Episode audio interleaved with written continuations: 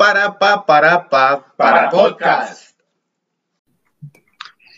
Buenas noches todos y todas, un placer tenerlos aquí de vuelta en Conexión Palante, hoy y todos los viernes a las 6 de la tarde, junto a Esteban Macís, que nos acompaña el día de hoy. ¿Cómo estás, Esteban? Hola, hola, Pochet, qué gusto estar de nuevo con vos por acá y qué gusto estar eh, para las y los que nos ven y nos siguen y nos comentan y disfrutan este espacio que nos gusta tanto hacer. Muchísimas gracias, Esteban. Así es.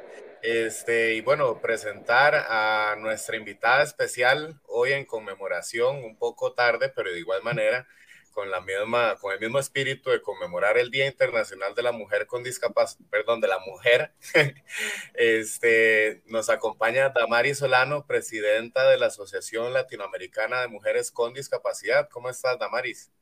Hola, Esteban y Gilberto, qué gusto compartir con ustedes y con toda la gente que nos está viendo en esta noche. La verdad, encantadísima de estar este ratito con ustedes, chicos y muchísimas gracias por estar con nosotros. Esteban, la verdad que tenemos una invitada de lujo el día de hoy. Una, una invitada de lujo y como diríamos en buen tico, nos cayó de perlas esta semana, ¿verdad? Conmemorando el Día Internacional de la Mujer y por consiguiente no podemos dejar de lado a las mujeres con discapacidad de Costa Rica y quién más que Damaris para que nos hable al respecto. Sí, así es. De hecho, bueno, uno de los temas que queríamos cubrir es mucho sobre la invisibilización que existe, ¿verdad? No solo, solo con la población con discapacidad, sino con ese 61%, según la ENADIS del 2018, la encuesta nacional de la discapacidad, que dice que el 61% de nuestra población con discapacidad es mujer, ¿verdad, Damaris? Sí, sí, este, precisamente, Gilberto, este, este es uno de los grandes temas importantes de, de tocar, porque somos mayoría. En realidad la discapacidad tiene rostro de mujer, si nos ponemos serios, ¿verdad? Un 61% no se lo brinca cualquiera. Y no, es, no se refleja en las políticas, en las decisiones que se toman a nivel estatal y a todo nivel, eh, no se le está eh, dando esa, ese valor a este grupo importante, bueno, que es la población con discapacidad en primer lugar, que somos el 18%, ¿verdad? Que tampoco es un número menor, eh, por lo menos la misma edad y lo dice, ¿verdad? Eh, la población con discapacidad adulta somos al menos el 18 y de ese 18 el 61 somos mujeres. Y como bien mencionas, bueno, en el Día Internacional de la Mujer eh, pensamos normalmente en, en las mujeres trabajadoras y no en las mujeres que no tenemos acceso a los medios de producción precisamente por falta de oportunidades. O pensamos en las mujeres eh, indígenas, afrodescendientes, eh, no sé, LGTBIQ, ¿verdad? Eh, este grupo de mujeres ahí representadas. Pero las mujeres en situación de discapacidad no se nos pasa por el imaginario, ¿verdad? Entonces creo que este, este programa es una de las oportunidades que no podíamos dejar pasar para evidenciar y recordar que nosotras también estamos aquí y como el lema eh, que dice, bueno, que no falte ni una, bueno, este, ni una menos, bueno, nosotras también tenemos que estar ahí, ¿verdad? En, en ese, no solo en la marcha, sino en todos los espacios que implique para las mujeres, ¿verdad? Sí, Damaris, este, yo siempre he dicho, entre, bueno, entre broma y broma, ¿verdad? Que la verdad se asoma, que esto en la cuestión de las luchas sociales a nivel internacional y nacional, la discapacidad parece que si tuviéramos una fichita del banco seríamos la última, ¿verdad? Porque a veces, eh, y, no dejan de ser importantes todas las luchas, dice el vocalista de una banda que se llama Café Tacuba, que todas las luchas son la misma lucha, ¿verdad? Pero parece que la gente deja de lado este tipo de, de luchas en cuanto a las personas con discapacidad a veces este, hasta con el mismo argumento de luchen por ustedes mismos, ¿verdad? Porque nosotros lo estamos haciendo por nosotros mismos, etcétera, etcétera. Entonces mi pregunta es, ¿a qué se debe precisamente que en, en campañas, ¿verdad? De concientización y conmemoración de fechas como el Día de la Mujer, eh, en afiches, en publicaciones, en posts, en reportajes, precisamente se dejen de lado eh, mujeres con discapacidad y como decís vos, se tomen en cuenta afrodescendientes, eh, todo, todo esto, ¿verdad? Eh, mujeres eh, indígenas, etcétera, etcétera, etcétera, pero, pero lo dejan de lado. ¿A, qué se debe vos que crees? ¿Decís que es algo que lo hacen por default? no sé, ¿cuál es tu punto de vista? Mira, este, es que la discriminación no siempre es mm, así como, como por ser mala nota. A veces discriminamos porque no conocemos, por, ¿verdad? Por desconocimiento absoluto.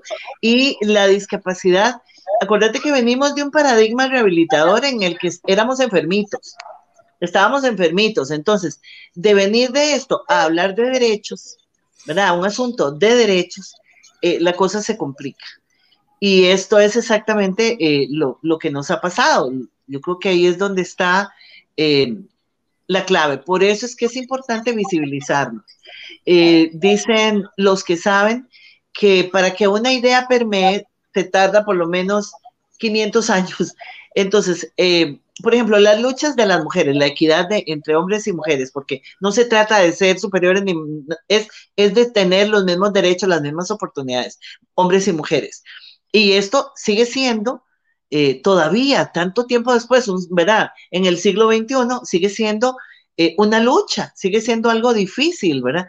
Todavía es, es como, mm, no sé, se nos critica montones, ¿verdad? Por, por todas las luchas feministas que se dan. Ahora, nuestras luchas como, como población con discapacidad, compañeros, estamos todavía detrás del escenario. Es que, es que ni siquiera piensan en nosotros, ¿verdad? No estamos.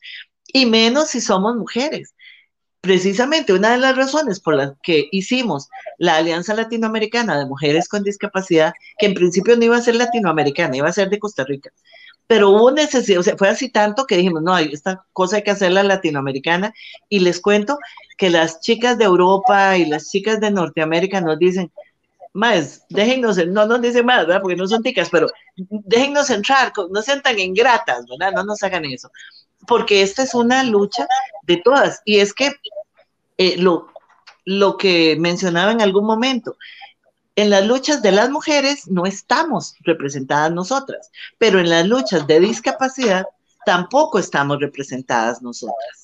Normalmente, bueno, esto está cambiando, pero normalmente las organizaciones estaban en manos, digamos, la presidencia, los puestos de poder y de voz en manos de hombres.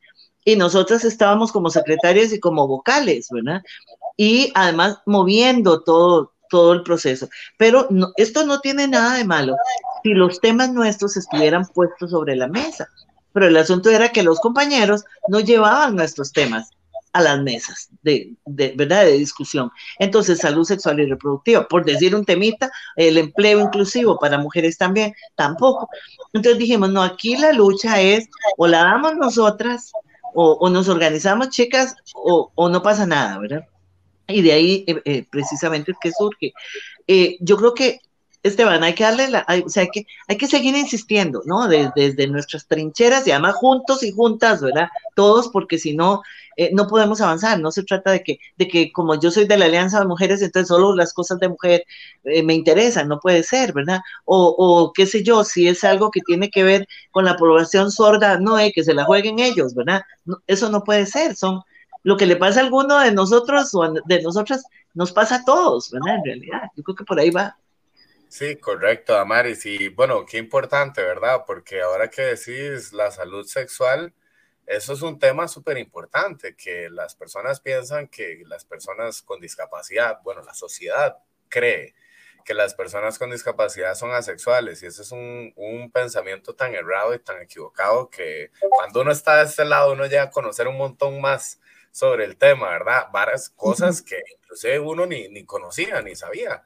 Pero eso es lo bonito de este tema, de que uno llega a aprender cosas que son realidades distintas y que pues para eso, para eso es que uno tiene que aperturar estos espacios donde se puedan conversar y se puedan visibilizar. Eh, quería preguntarte, digamos, ya que estás acá, que sos la presidenta de la Alianza Latinoamericana de Mujeres con Discapacidad, me siento, ¿verdad?, honrado hacerte programa, pero te pongo este, este, esta comparación. Yo veo una, una, serie en Netflix que me encanta, este, que una de las frases que dice la chavala dice, piense global, actúe local. ¿Qué tan, qué tan cierto es esto vos que tenés ese, esa, esa, esa noción de trabajar en toda Latinoamérica y tener el, también la noción de toda la problemática ya a nivel macro. ¿Cómo podríamos nosotros facilitarle a las mujeres con discapacidad aquí en Costa Rica que aporte con la misma fuerza a nivel latinoamericano? Qué linda frase, esa frase que, que mencionabas de, de, la serie en Netflix, es, es que es real, ¿verdad? Eh, mira, con esto de la sexualidad se las trae, porque por un lado somos asexuados, ¿verdad? Para la gente, eh, y orinamos agua bendita, ¿verdad? Mejor dicho, somos angelitos. Y, pero por otro lado, y me vas a perdonar el francés, pero somos muy alborotados según la gente, ¿verdad? Sobre todo con algunas discapacidades. Entonces, la gente que tiene discapacidad cognitiva, ay, no, es que es muy, viera qué alborotadito que es el chiquito, ¿verdad? Y resulta que es que el chiquito tiene 30 años, este, no tiene chance porque la calle está dura de por sí para todo el mundo y para él mucho más, ¿verdad? Y entonces de ahí, toca lo que puede, lo que se le acerca, porque ahí pega terminación aunque sea, ¿verdad? Entonces, no es que no es que es un alborotadito, no es que esté hipersexuado, es simplemente que no tiene las mismas oportunidades o, la misma formación de la educación sexual que el resto.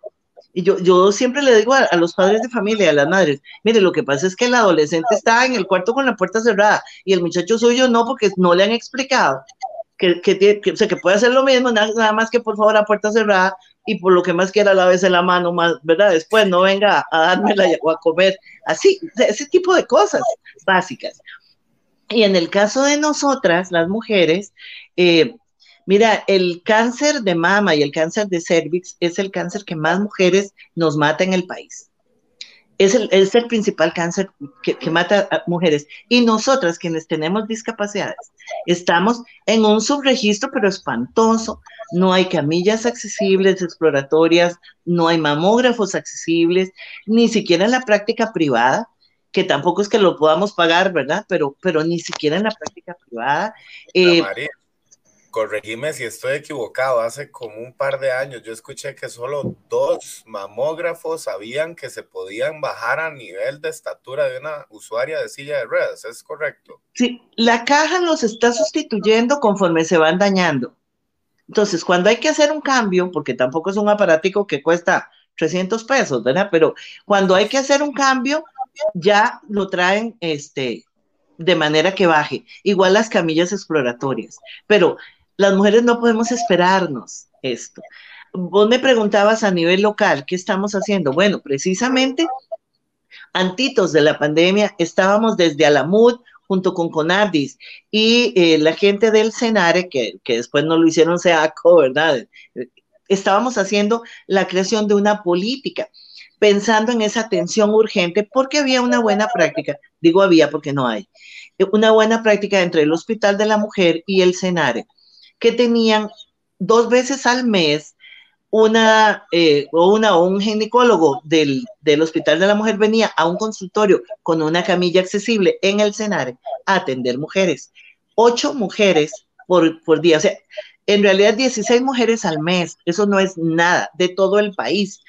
Y si además resultaba que tu, que tu biopsia salía negativa, eh, positiva o, tu examen, eh, ¿cuándo te volvía a tocar, verdad? De hecho, yo estuve esperando cuatro años para que me atendiera.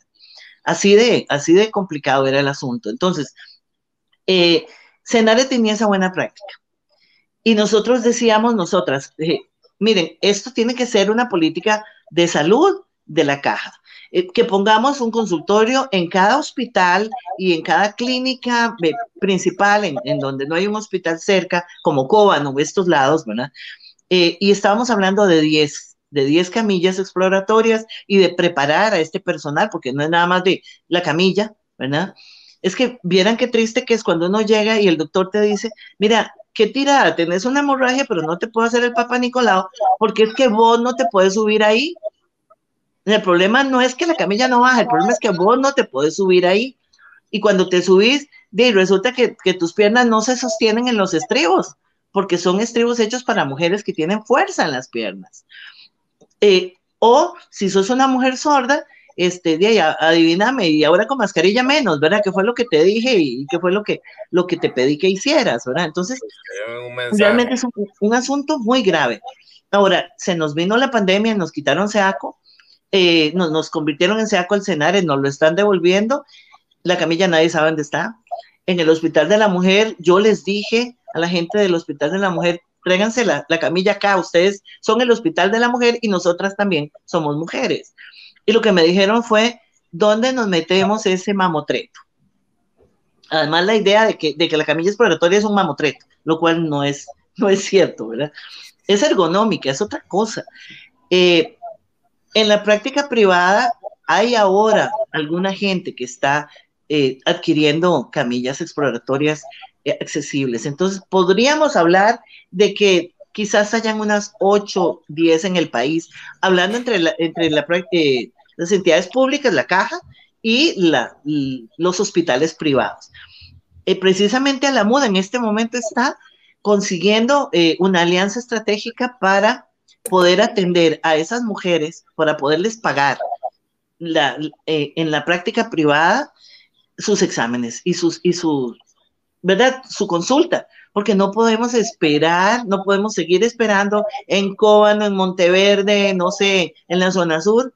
Las mujeres no podemos seguir esperando hasta que ya tengamos un cáncer avanzadísimo para que haya, para que entonces el hospital cambie la camilla por una, por una camilla accesible o, o el mamógrafo, ¿verdad? No podemos. Entonces, sí. ¿qué estamos haciendo? Eso es lo que estamos haciendo aquí a nivel nacional, ¿verdad? Ese, ese pensar local, el actual local, ¿verdad? Pero además estamos trabajando con las mujeres eh, en Latinoamérica en esa concienciación y además con lo que tiene que ver con, con la capacidad jurídica, ¿verdad? Que, es una cosa muy importante para, para nosotras este, a nivel latinoamericano, porque se están dando cambios eh, en Latinoamérica, en las leyes, pero sobre todo lo que tiene que ver con el artículo 12 de la convención y no tanto lo que tiene que ver con el artículo 6, que es lo de la asistencia personal y todo esto, que ya acá lo tenemos resuelto, entre comillas, por lo menos hay algo, ¿verdad? Y pues para, sí. los, para, para, la audiencia, el artículo 12, ¿qué sería? Sí, gracias por recordarme que la audiencia no tiene por qué saber. Yo tampoco. No, el artículo 12 habla de, la, de que las personas con discapacidad tenemos capacidad jurídica. ¿Qué significa eso? Es que antes de, de esta convención, una persona con discapacidad cualquiera discapacidad, pero sobre todo discapacidades cognitivas y psicosociales, se le nombra, en muchos países todavía se hace, un tutor, una persona que actúa por él, por ella, de por vida. Entonces, esta persona ni siquiera puede recibir herencia, sino que, sé, qué sé yo, si Gilberto es mi tutor entonces, y, y, mi tata se muere y me deja herencia, resulta que ni siquiera aparece mi nombre, sino a nombre de Gilberto, de una vez. Porque yo, porque yo soy como si fuera menor de edad el resto de mi vida. No puedo vender, no puedo comprar, no me puedo casar, no puedo votar, no estoy en el padrón electoral. Mira, en Costa Rica no, no estábamos en el padrón hasta la ley de autonomía y estamos hablando de hace apenas eh, dos elecciones, ¿verdad? Este, que, que lo hemos podido eh, lograr. Para mí, cuando veo en las votaciones, en las elecciones, chicos con síndrome de Down yendo a votar, digo, puña, qué lindo, ¿verdad? Es que, es que, es, ¿cómo nos costó? Sí. Aunque sea que voten por alguno de los que no sirven, de por sí los demás también estamos, o sea, también tenemos derecho a equivocarnos, como el resto del mundo, ¿verdad? Exactamente. Y ese es el artículo 12, el que habla de esa capacidad o sea, el reconocer que como persona adulta yo tengo capacidad jurídica, que puedo requerir apoyos para la decisión que tenga que tomar, para vender, para comprar, pero que no pueden los demás tomar la decisión por mí, sino que se me debe respetar. Sí. Dama, este, bueno, este es un espacio que lastimosamente agradecemos que lo tenemos, pero dura 30 minutos, entonces tratamos de sacarle al máximo el jugo, ¿verdad? Entonces voy a decirte tres cositas y, te dejo con el comentario final para ya abarcar el tiempo, que me llama mucho la atención. Lo primero es que, eh, bueno, sí, sabemos que es muy difícil. La semana pasada estuvimos con, con Luis Flores eh, eh, de Ya Danza y, y, y, concordamos que si el arte en Costa Rica es difícil, ya es difícil per se, ahora para personas con discapacidad es una lucha titánica, ¿verdad? Claro. Y también, ahora que vos decías algo muy importante, para las mujeres con discapacidad, ¿verdad? Estando en el escalafón, porque parece a veces que hasta en la misma, hasta en la misma discapacidad, y seamos sinceros, eh, de, el, el, machismo y el patriarcado está. Entonces, este, estos, estos espacios son importantes que los, que los, que los hagamos, ¿verdad? Donde conversemos hombres y mujeres para escuchar puntos de vista por igual.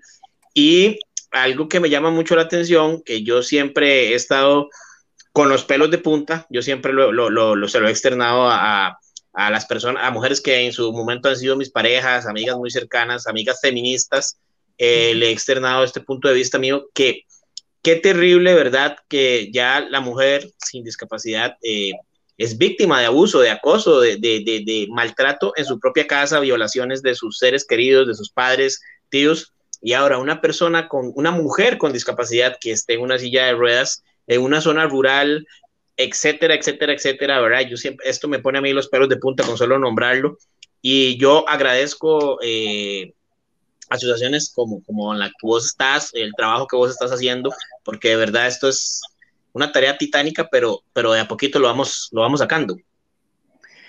Sí, súper importante. todo, es, todo suma, ¿verdad?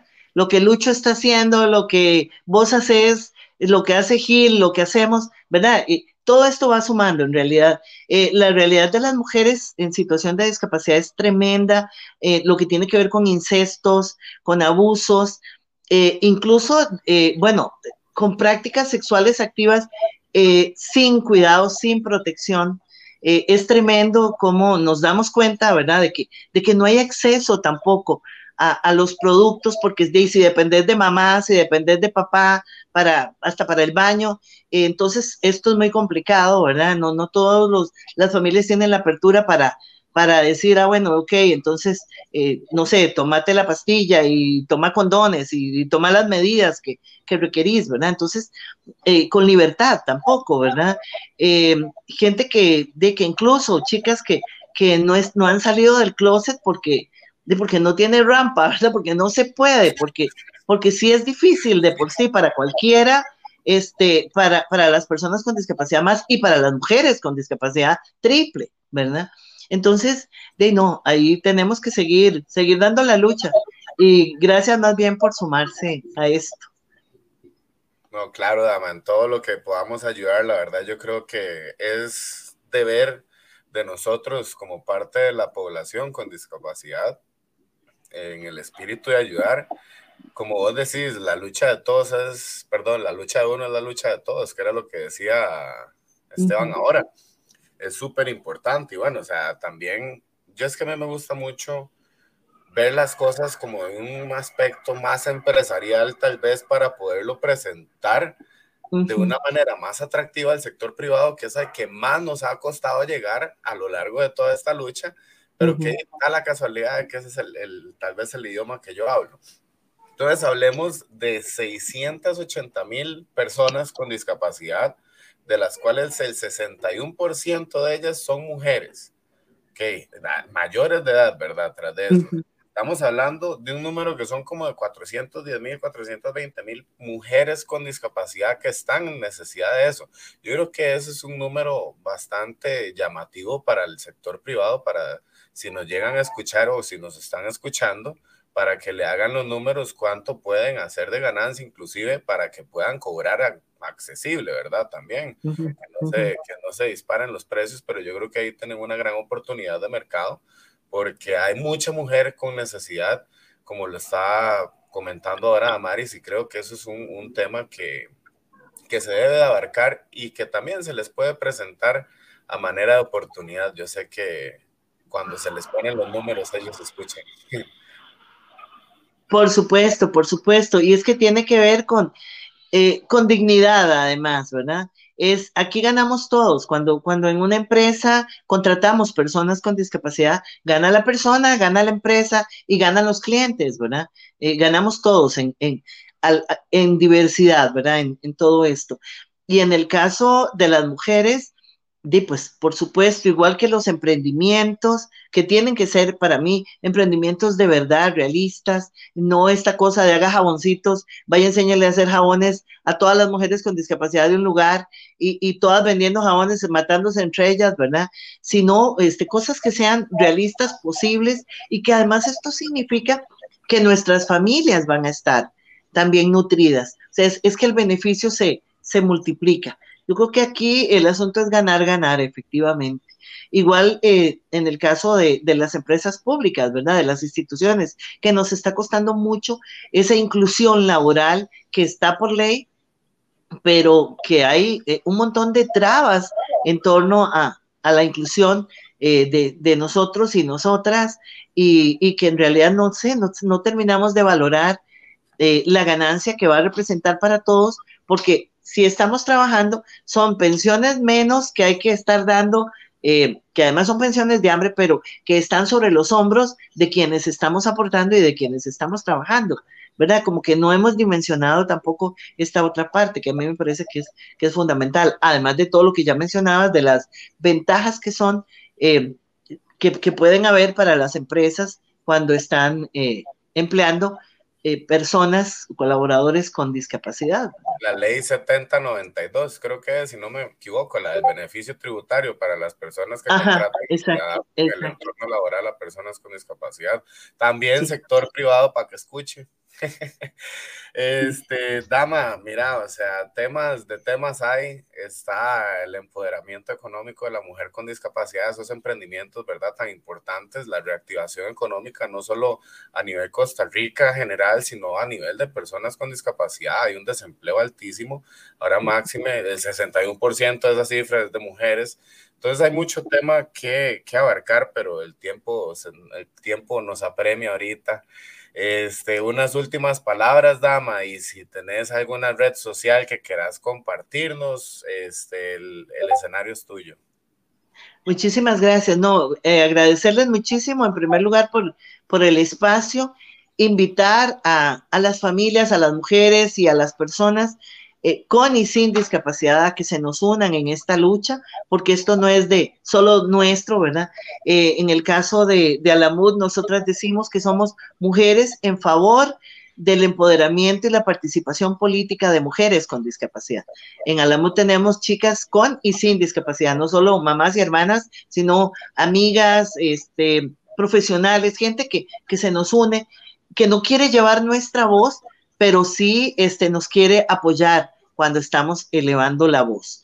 Entonces, invitar, bueno, invitar a las chicas que se nos quieran unir a la MUD eh, en redes sociales, así aparece, a la MUD CR en Facebook, nos pueden eh, contactar por ahí, por supuesto, igual que para, eh, para todo este apoyo que estamos hablando de salud sexual y reproductiva que vamos a tener prontamente. Y pues no, agradecerles y invitar también a los compañeros que sigan en, en, nuestra lucha, que sigamos unidos, que eh, tienen que darse estas sinergias y estas comunicaciones, ¿verdad? Eh, para que desde nuestras trincheras todos estemos eh, enterados también y apoyándonos y, y creando, sí, la energía que necesitamos para, para seguir para adelante. Así es. Así es, básicamente, Ama, muchísimas gracias. Eh, mostrarte nuestro, nuestra admiración, nuestro respeto, ¿verdad? Para vos. Eh, yo ayer lo puse en Facebook para mujeres como Nati Vindas, para Nicole Mesén, para Male Ortuño, ¿verdad? Uh -huh. Que sacan la cara día a día, ¿verdad? Y nos ayudan a hacer una. Hace. Para Camila, nos ayudan a hacer una. Nos ayudan a hacer una sociedad más inclusiva y equitativa, ¿verdad? Y en realidad para todas las mujeres de, de, de Costa Rica nuestro respeto y admiración porque la lucha es ardua, pero sigue. Así que de verdad, muchísimas gracias. Gracias a la gente que, que está viendo este espacio y nosotros somos a la gente de conexión, darles las gracias. Ahí vamos para adelante y que nos sigan para adelante CR, las redes sociales en Facebook, e Instagram y Twitter y en YouTube también. Y bueno, yo, yo soy Esteban Macís, ahí me pueden seguir también en, en Instagram y en Facebook como Esteban Macís. Y Gilberto, Sí, ahí, bueno, la, la red, solo en Instagram aparecemos como Palante506 y en Twitter. este, Dama, de verdad agradecerte. Como dice Esteban, es un verdadero honor tener a alguien con tanto conocimiento y con tanta incidencia, ¿verdad? Porque ya a nivel latinoamericano es, es algo bonito. Este, ya, ya es algo global, como estamos hablando ahora, pensar global y actuar local. Este, de nuevo te agradezco montones. Yo creo que el mensaje que queríamos que calara está calando y ojalá podamos tenerte de nuevo en una segunda parte para poder conversar más a largo plazo, más, a más tendido, más largo y tendido este, sobre este tema que es tan importante, ¿verdad? Que es la, la mayoría, ese 61% de las personas mujeres, de las mujeres con discapacidad de nuestra población. Un abrazo muchachos para ustedes y me encanta ver gente joven con ese espíritu que tienen ustedes. Muchas gracias. Muchas, gracias. Y gracias de verdad. Los que quieran comentar, si quieren más información o lo que ocupen, nos lo dejan en los comentarios y nosotros para el próximo para el próximo programa estaremos revisándolos y conversándolos durante el siguiente programa. Buenas noches. Chao. Gracias. Bye.